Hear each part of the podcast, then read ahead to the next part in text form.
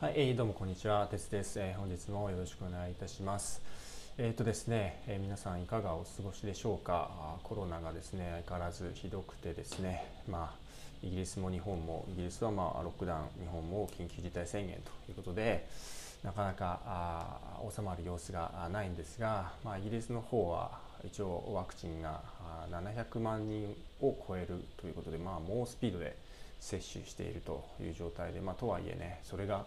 老人には効かないんじゃないかみたいなよくわかんない話も出てきたりとかして、まあ、相変わらずねこのコロナっていうのはあいろんなものがよくわからないまま進んでいるということですね。まあ、その一方でやっぱまあ見てるとね日本の報道を見てると日本のやっぱり政治家ね政治家の低たらくさというかまあ本当おじいちゃんたちですよねがあちょっとどうなんだとまともな判断してるのかっていう感じがちょっとあると。でね日本日本とか、まあ、アメリカもねちょっと今回の大統領なんか変におじいちゃんですけど日本のこの老害化というかねなんかこうお年寄りたちがいつまでたってもこう自分の好き勝手やっちゃうっていう傾向がどうも日本は強いんじゃないかなという感じがしますよね。あの海外のトップの CEO とか今回のねあの製薬会社の社長さんとか見てても皆さん若いでしょ。もしかしたら私と同じぐらいなんじゃないかなというぐらい若い CEO が物事を引っ張っていく。政治家もね、えー、イギリスの保健省みたいな人のとか多分私とかと同じぐらいの40代の男性なんじゃないかな。そういう人があまあぐいぐい決めて国を引っ張っていくっていうのに対して日本はねこれは何なんでしょうね、えー、儒教思想による年上の人を敬えという思想がそうさせているのかあいわゆる既得権益というのがそうさせているのか分かんないですけど、まあ、結構ねこれはなかなかあ日本もそれなりに痛いなというのをちょっと見せつけられるような感じがしますよね。えー、ということで、えー、まあそれはさておきですね、えー、まあ皆さん個人としてできることは自分自身のスキルアップさせて自分自身のまあ可能性を高めていくっていうことしか基本的にはないのであとはまあ投票所に行くぐらいしかねないので、え、自分自身をね磨いていくということしかないと思うんですと。で、えっと、前回のねメールマガで、えっと、ACCA と、まあ、マスターねマスターを University of London で、えー、取れますよというお話をしましたでこの時に、えー、まあ、ちょっと私もですね、えー、今からお話しする内容と多少混乱したところがあってですね、え勉強中の人でも London University のやつを apply できるよと書いてしまったんですけどあのそれは間違いでそれはあの受かった人でしかアプライできないというものですね。えちゃんとあの NCC のページに書いてありました。失礼しました。で、えっと、ここから話す今回の話が、えっと、勉強中の人が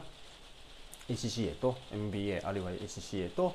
マスターというのを同時に取れますよという話で、まあ、これね私あのちょっとね両方調べながらやってたんで若干混乱しちゃって申し訳ないんですけどでというね、えー、今度は勉強中の方が取れるというものもあるよというお話なんです。で逆に今回のお話は勉強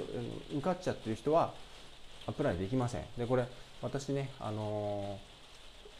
資料問い合わせして、えー、ひょっとして私 MBA 取れるのかなと思ってあの問い合わせしたんですけど、まあ、もちろん今ね取るつもりはないですけど、えー、で、まあ、回答返ってきたら受かってる人はダメですよと言われたんで、まあ、こっちは受かってる人はダメだけど勉強中の人は受けれるよというものの話ですね。これは London School of Business Finance というところで、まあ、その名の通りビジネスとかね、え、財務に関する学校なんでしょうと。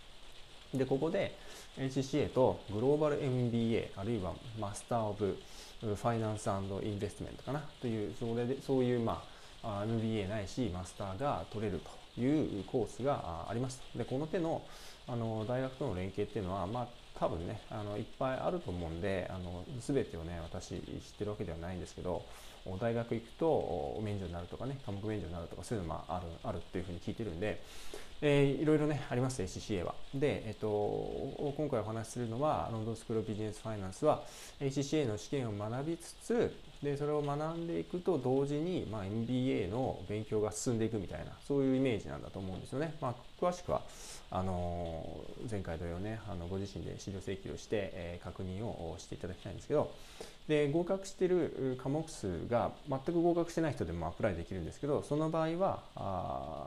6750ポンドでこれがだんだんこう残ってる科目数が少なくなっていけばいくほど支払うお金が安くなっていって最終的にもあと例えば 5, なんか5科目とか3科目とかっていう人になってくると3905ポンドなんでまあ安いでしょ？50万ぐらいになってくるんで。でそれでまあ ACCA ね受かってで MBA の、まあ、もちろんねなんかレポートとかも書いたりとかすると思うんですけどそれをやると MBA の、まあ、タイトルがもらえると。で通常だと MBA これ9000ポンド。でマスタード8000ポンドというふうに書かれてるんで、まあ、それがまあ免除になってで CCA の、まあ、勉強の内容もね、えー、あるある意味では受けられると思うんで、まあ、英語にね自信がある人っていうのは、まあ、こういうのを使って、えー、勉強しつつついでに MBA も取ると、まあ、もちろんねこのロンドンスクールビジネスファイナンスというのが、まあ、MBA をね取る上でいいところなのかっていうのは、まあ、ご自身がね判断しないといけないですけど、まあ、そういう手段もあるんだよということですねでこれももちろんあのオンラインで勉強できるという内容になってますと。でまあね、えっと、前回と繰り返しなんですけど、まあ、あの結局 ACC をねアプライして、えー、いないとこういう MBA コースももちろんできないしなんだろうな、まあ、履歴書に書くこともできないわけですよね。で、まあ、簿記検定2級とか1級とか、まあ、もちろんそれはそれでねあの価値のある資格ではありつつも、まあ、それを取ったとしてじゃあこういった MBA の海外の学校がそれを評価してくれるかっていうと、まあ、そうとも限らなくてそれだったらこういうとこみたいに ACCA の科目を5科目受かってますとかっていうことだと、まあ、学費が安くなったりね MBA への道が近づいたりねそういう可能性があもしかしたら出てくるということなんで、まあ、ACCA の試験っていうのは、まあ、最初の頃の科目はあ合格率85%とか75%とかそういう世界だし何度も言うようですけど合格までのね科目合格の執行っていうのが、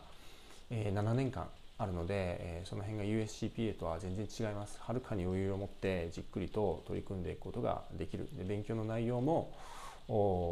偏ってなくて、えー、割とね、えー、世界で使えるようなあ知識っていうのを習得できる場面も多いんで、えー、ぜひね、えーまあ、目指していただくといいんじゃないかなというふうに個人的には思っているということですね。えー、それではですねあの皆さん気をつけてお過ごしくださいということで、えー、本日は以上です。ありがとうございました。